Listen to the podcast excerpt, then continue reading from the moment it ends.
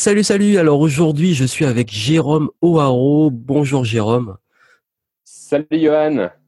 Salut, salut. Alors c'est vraiment, pour moi, je suis vraiment content de t'avoir aujourd'hui, surtout que tu es l'un de mes plus vieux amis du web, d'entrepreneur. on s'est rencontrés, je crois qu'on était euh, encore étudiants ou à la fin de nos études, un truc comme ça. Ouais, on était encore étudiants ouais, à l'époque. Ouais va faire bientôt 8 ans, un truc comme ça. C'est ça. Et, euh, et c'est sympa parce qu'aujourd'hui, on va parler d'apprendre à apprendre. L'un des sujets que mon audience aime le plus et que j'aborde beaucoup. Et puisqu'on était étudiant, on était déjà aussi nous-mêmes passionnés par l'apprentissage dans nos études, mais aussi en tant qu'autodidacte. Alors, euh, bah, si j'étais aujourd'hui en interview, c'est parce que justement, tu euh, lance en ce moment un documentaire. Tu as lancé un documentaire, tu m'en as parlé, puisque j'étais à Londres il n'y a pas longtemps, donc on s'est raté de peu, c'est un peu dommage, mais euh, juste avant que je parte à Londres, tu m'as dit que tu avais un documentaire en ce moment qui s'appelle Passion d'apprendre, où tu montrais bah, justement, tu as avec des experts et tout, bah, comment justement maîtriser son cerveau pour apprendre et progresser et installer de la croissance et du de l'accomplissement dans sa vie. Donc, est-ce que tu peux déjà en parler un petit peu tout en te présentant? Oui, alors bah, déjà, merci beaucoup euh, euh, de m'inviter. C'est toujours un plaisir de d'échanger. On a fait pas mal de vidéos ensemble et c'est toujours super de parler de ces sujets passionnants. Et là, en particulier sur l'apprentissage. Alors, pourquoi un documentaire? Parce que euh, bah, avec Nicolas Isiac, mon associé, on a créé une équipe d'une vingtaine de coachs et on s'est dit quelle serait la meilleure manière de partager des techniques qui permettent d'apprendre plus efficacement, de mieux maîtriser son cerveau, de parler de neurosciences, etc. On s'est dit que euh, bah, on va essayer, on va faire plutôt un documentaire, euh, et c'est comme ça qu'on a lancé le documentaire Passion d'apprendre, qui est en trois épisodes. Donc le premier euh, épisode, on, on, creuse vraiment la plasticité cérébrale, comment on peut continuer à développer notre cerveau à tout âge, et pour cela, on part d'une recherche scientifique que, que Nicolas réalisé euh, au CHU de Marseille. Et euh, on a invité euh, également une, scientifique et chercheuse en, en, neurosciences qui travaille sur la réserve cognitive, qui est un, sujet passionnant.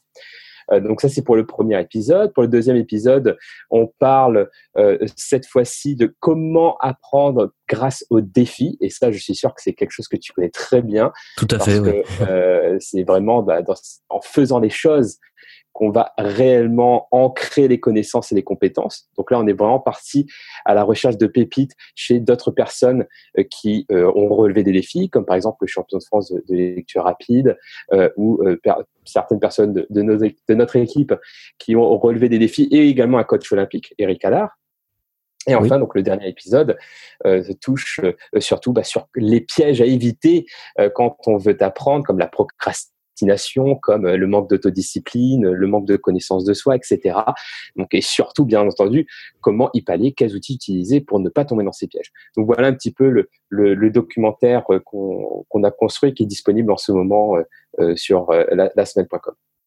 Super. D'ailleurs, ben, je mettrai le lien vers le documentaire en, description, sachant qu'il faut aller le voir rapidement parce que ce sera pas disponible éternellement. Et euh, ouais. Et donc euh, du coup, vous pourrez aller voir tout ça. Donc après avoir écouté l'interview, vous pouvez déjà ouvrir et, euh, et ouvrir tout ça. Et euh, bah, c'est génial que tu en parles parce que c'est vrai que c'est on est au cœur du sujet en ce moment, notamment. Et j'ai envie que ici on focalise sur des points sur lesquels j'ai énormément de questions, notamment par rapport aux personnes qui me suivent, qui sont et tu as soulevé très bien, qui sont la discipline. Donc, qui dit discipline, tout ce qui touche à la motivation, la procrastination, tous ces sujets clés. Il y a également, tu as parlé du fait de mieux se connaître, qui se manifeste d'ailleurs à comment gagner en clarté, trouver sa voie, etc. Et puis, bien entendu, le cœur du sujet, c'est l'apprentissage, apprendre à apprendre. Que peu importe le projet qu'on a, il faut se former, il faut apprendre. Et euh, c'est de plus en plus difficile d'ailleurs on le voit de se concentrer, d'apprendre, de trouver, même si on a plein d'informations, de la trouver, la sélectionner dans un environnement où ça va vite, où on est saturé d'informations, où tout va très vite. Et, c'est les points que j'ai envie qu'on aborde avec toi. Et pour commencer déjà, euh, il y a un mot qu'on entend souvent qui est le mot mindset. Donc mindset, si on traduit, c'est l'état d'esprit. Et l'état d'esprit, là on parle du cerveau. Donc clairement, le cerveau est lié au mindset. Et je pense que la plupart de, qui nous écoutaient en ce moment, vous avez compris à quel point le mindset est important pour réussir.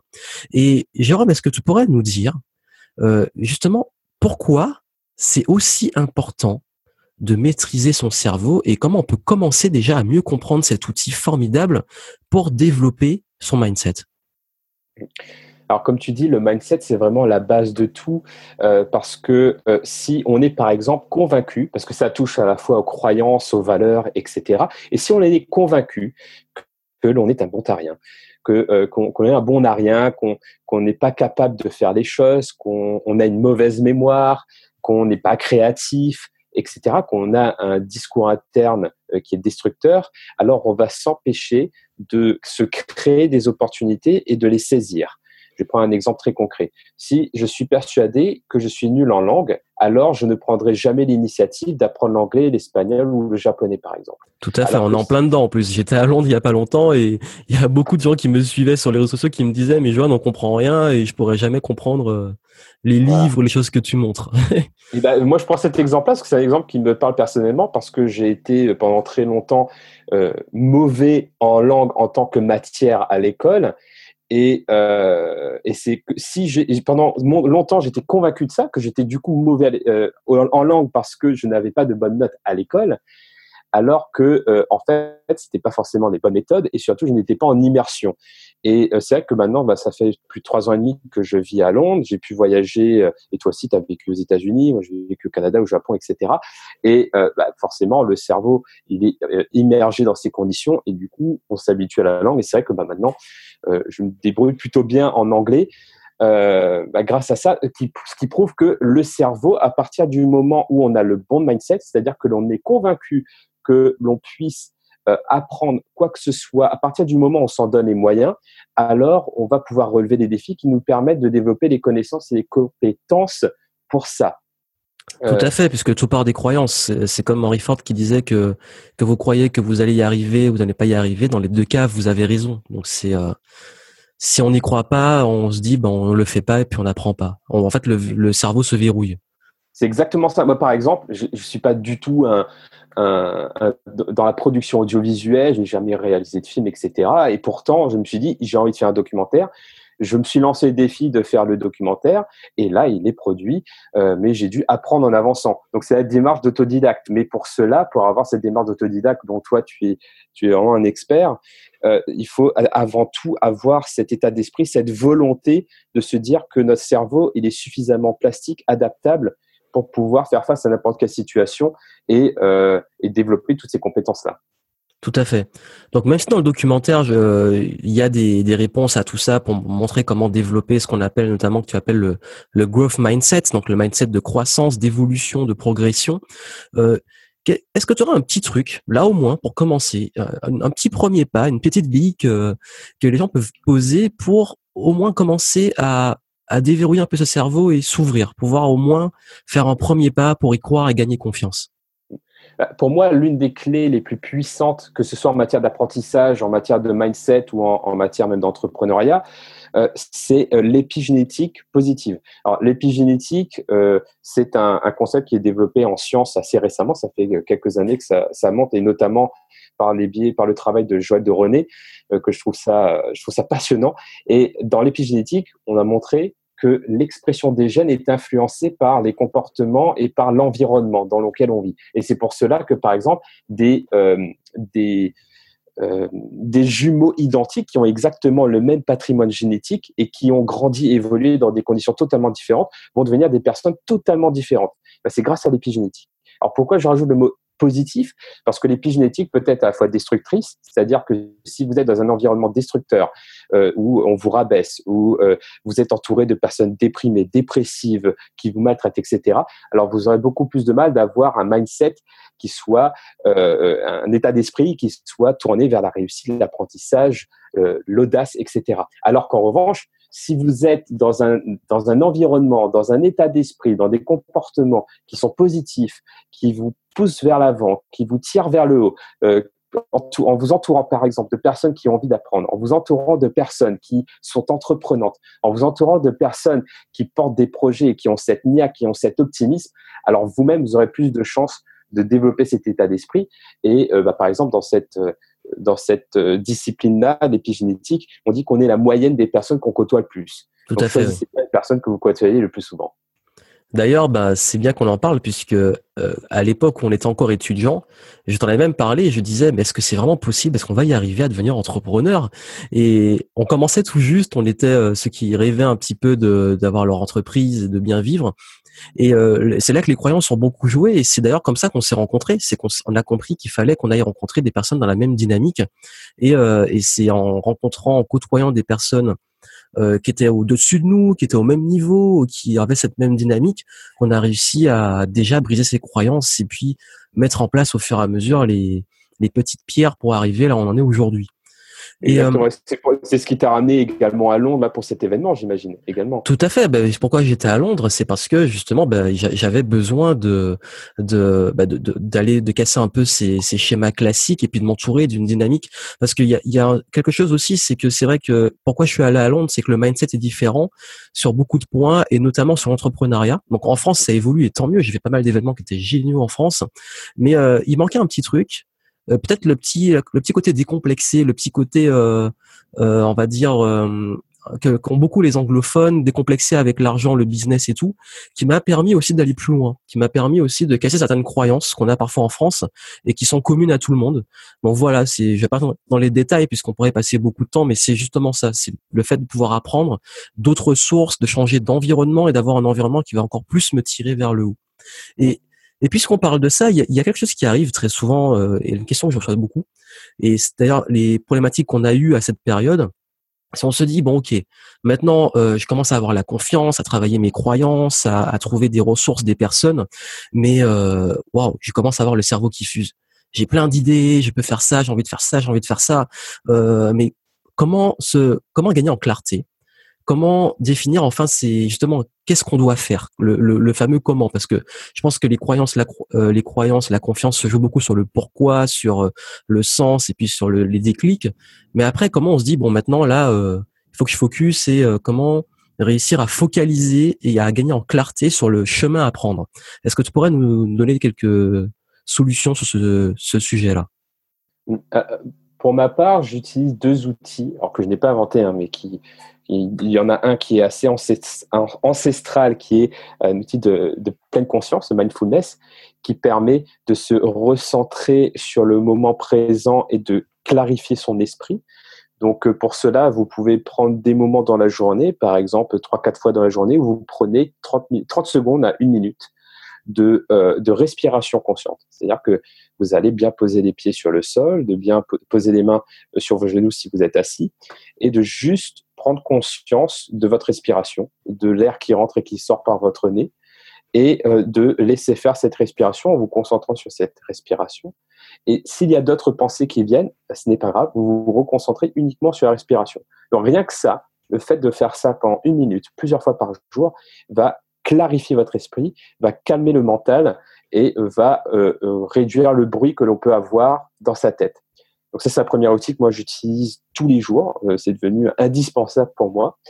Et euh, également euh, le deuxième outil, qui est un outil un peu moins ancestral, quoique, c'est le mind mapping, qui est un outil qui a été créé par Tony Buzan, qui consiste à créer des cartes mentales, c'est-à-dire de mettre sur papier un cheminement de pensée pour que ce soit plus clair. Donc bon là on est en audio, ça va être un peu compliqué pour expliquer le mind mapping ou les cartes heuristiques, mais en gros, pour faire simple, c'est que vous réfléchissez en termes de mots-clés et sur une branche principale, vous mettez un, premier mot-clé, comme par exemple le projet documentaire. Imaginons que, voilà, dans mon esprit, j'ai euh, quelque chose qui prend de la place, c'est ce projet documentaire parce qu'il y a plein de choses à faire. Donc, j'ai une première branche documentaire et ensuite, je vais compléter cette branche avec d'autres ramifications, d'autres sous-branches dans lesquelles bah, je vais dire, OK, dans le documentaire, je dois faire euh, euh, la première vidéo, je dois ensuite contacter euh, telle personne pour l'interviewer, je dois également euh, réaliser euh, cet audio, etc., etc.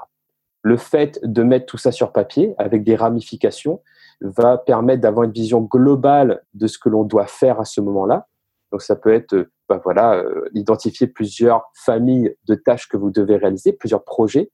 Et c'est ce qui, et en ayant cette vision globale et aussi spécifique parce que vous avez des sous-ramifications, des sous-branches, vous allez pouvoir euh, prendre des décisions plus facilement et euh, ça va euh, vous rassurer. En tout cas, voilà, faire des mind maps, faire des cartes mentales, mettre sur papier mes pensées notamment pour mes to-do list ou pour mes stratégies d'apprentissage, m'aide beaucoup à faciliter le travail de mon cerveau.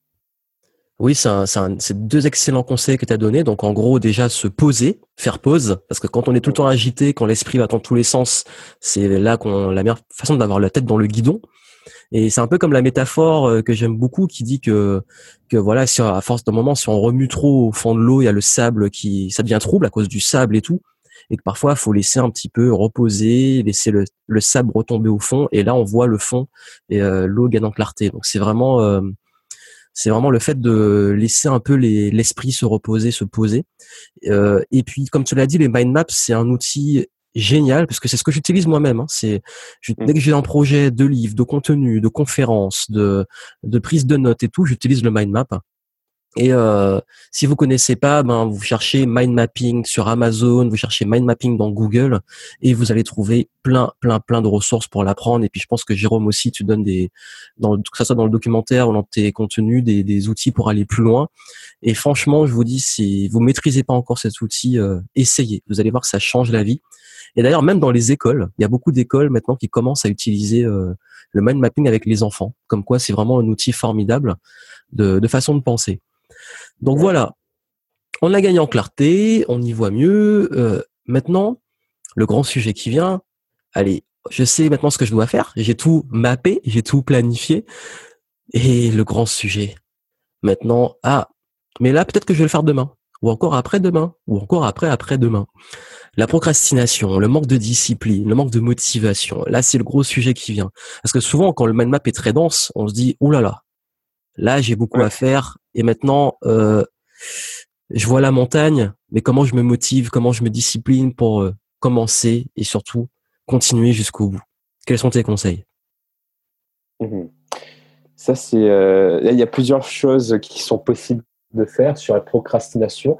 Quelque chose qui marche bien, je crois que c'est Mark Twain qui disait ça, c'est de commencer sa journée par la tâche la plus importante. Comme ça, on est sûr que quoi qu'il arrive dans le reste de la journée, on aura au moins fait une chose importante. Et une chose importante, c'est quoi? C'est une tâche qui est reliée à vos objectifs. C'est ça, c'est le pouvoir des priorités. C'est exactement ça, c'est savoir prioriser. Donc si par exemple, moi, mon documentaire, c'est ma priorité du moment, alors je vais faire au moins une tâche qui est en lien avec le, le documentaire. Parce que la procrastination, le piège, c'est quoi? Le piège, c'est la productivité. La productivité, c'est quoi? C'est d'être super occupé, c'est-à-dire de faire le maximum de tâches dans un temps euh, disponible. Donc on peut être hyper productif, c'est-à-dire euh, répondre à 100 mails, faire plein de choses, des courses, etc., mais qui ne sont pas du tout reliés à l'objectif. Donc ce sont des tâches qui ne sont pas importantes. Et lorsqu'on est dans ce piège-là, on est aussi dans la procrastination. On est très occupé, on se rassure sur le fait de faire plein de choses, alors que ces choses-là ne sont pas forcément utiles pour soi, car pas forcément reliées sur l'objectif. Donc la base, et ça touche au mindset et à la clarté, c'est quels sont les objectifs que, que j'ai actuellement, qu'est-ce qui est important, quelles sont mes priorités et qu'est-ce que je dois faire pour avancer en priorité sur les priorités, justement. C'est ça, c'est mettre des focus sur ce qui compte vraiment, déterminer ce qui compte vraiment et mettre le focus dessus pour avancer.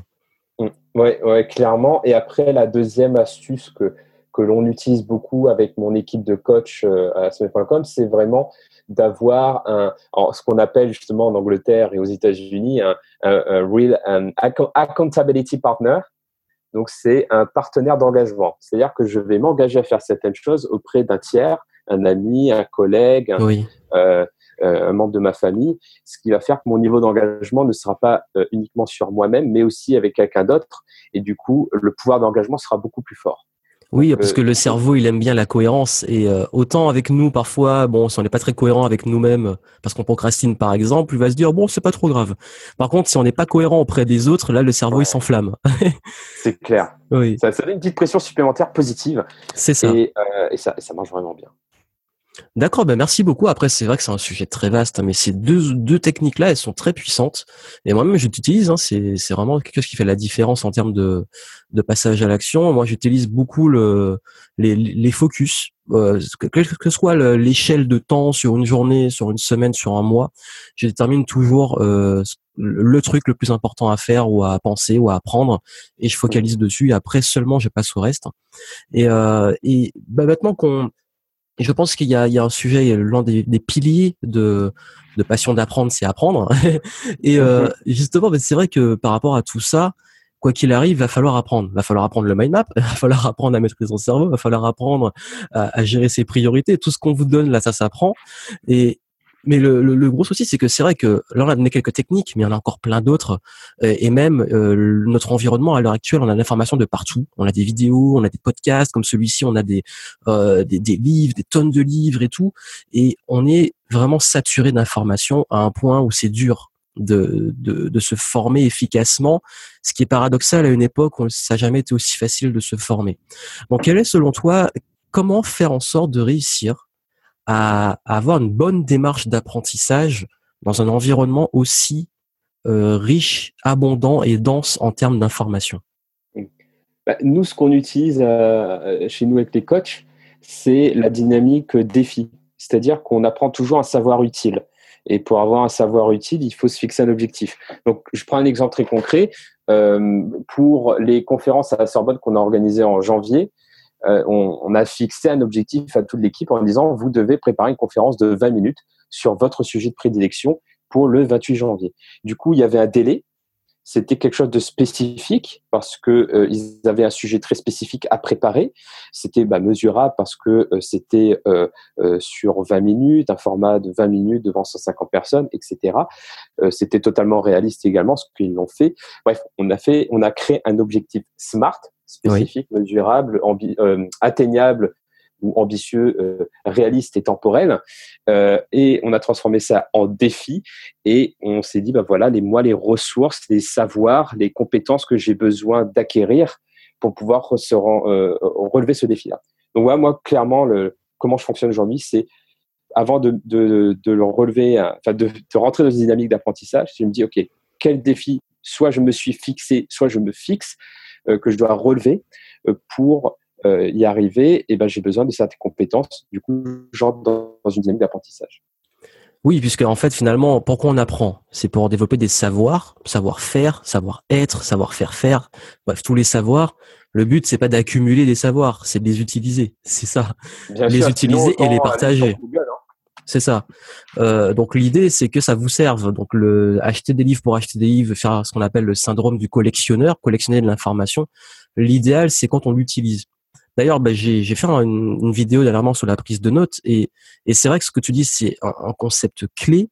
Il faut toujours avoir un, objectif derrière. Pourquoi j'apprends ça et comment je vais l'appliquer, l'utiliser? Et, et c'est en, en, pratiquant, en ayant une démarche très focus, encore une fois, c'est une priorité de ce qu'on doit apprendre, qu'on va réussir à l'utiliser. C'est d'ailleurs pour ça que je pense, je sais pas qu'est-ce que tu penses, que beaucoup euh, parfois ont du mal avec l'école parce que souvent on a, pas, on a tendance à, à se dire j'apprends des trucs mais je vois pas comment je vais l'utiliser, je vois pas quoi ça me sert à, à court terme. Parfois à tort, mais c'est peut-être pour ça aussi que parfois on a du mal à se motiver à apprendre. Bah, clairement, le fait de se donner des défis, des, euh, des applications concrètes crée du sens. C'est ça. Le oui. c'est la base de la motivation, qui fait partie des trois piliers de la motivation intrinsèque de Daniel Pink. Et, euh, et, c'est clairement, euh, oui, moi je pense que c'est clairement un des enjeux de l'éducation où on ne, on ne fixe pas suffisamment de défis concrets, en tout cas en France. Et c'est vrai que c'est assez différent euh, aux États-Unis euh, ou au Royaume-Uni.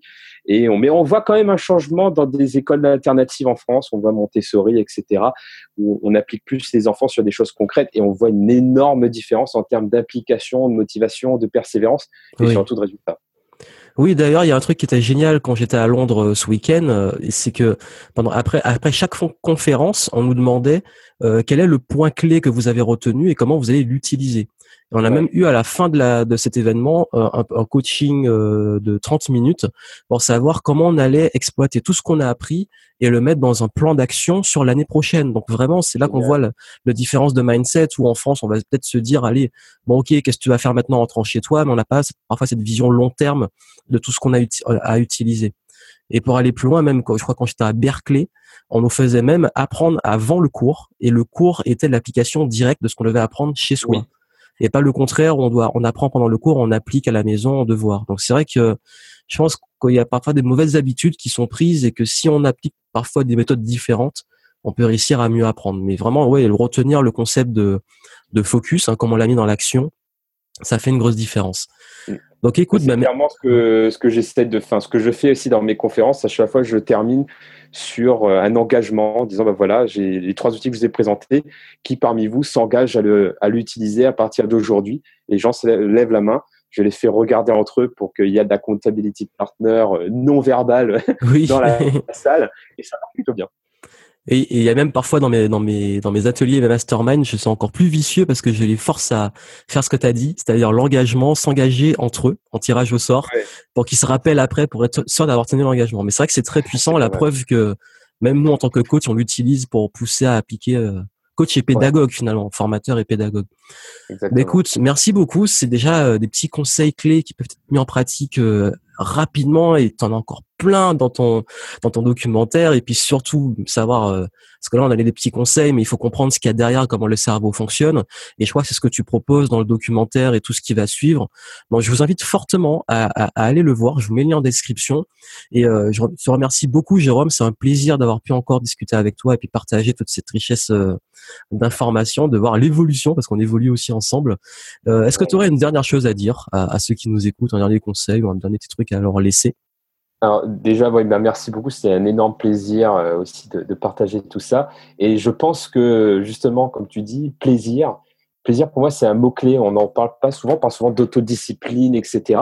Mais si vous éprouvez du plaisir dans ce que vous faites, si vous arriviez, si vous arrivez à, à aimer ce que vous faites, alors vous n'aurez pas besoin de force de volonté. Vous n'aurez pas besoin de motivation.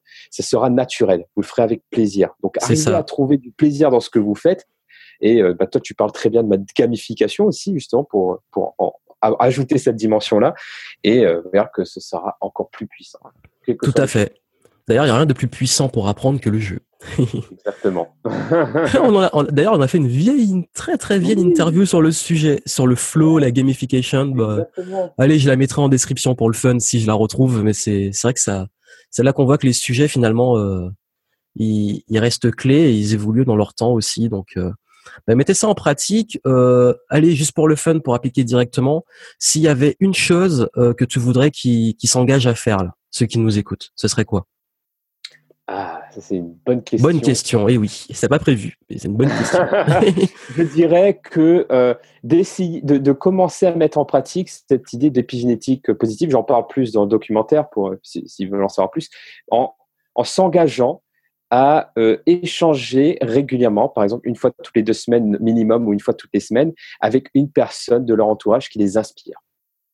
Super. Bah, vous savez ce qu'il vous reste à faire et si vous voulez savoir comment bien le faire, bah, allez voir le documentaire et en commentaire, bah, je veux que vous me disiez éventuellement, si vous souhaitez en commentaire, euh, dites-moi bah, est-ce que vous allez mettre en pratique? Dites-moi oui, je vais mettre en pratique ce conseil et comme ça on verra qui allait jusqu'au bout ou pas. Donc merci beaucoup à toi. Euh, bah vous retrouverez Jérôme dans le documentaire et puis on va se retrouver prochainement encore peut-être parce qu'on on, se rencontre parfois de façon imprévue, parfois prévue et, euh, et j'espère vraiment que vous allez ça va vous aider à pouvoir avancer, continuer et installer cette croissance dans votre vie pour euh, bah, justement pouvoir vous accomplir au quotidien dans votre vie personnelle et professionnelle. Merci Jérôme. Merci, à tous de nous avoir écoutés. Avec grand, grand plaisir. Merci à tous de nous avoir écoutés. À très bientôt et puis portez-vous bien.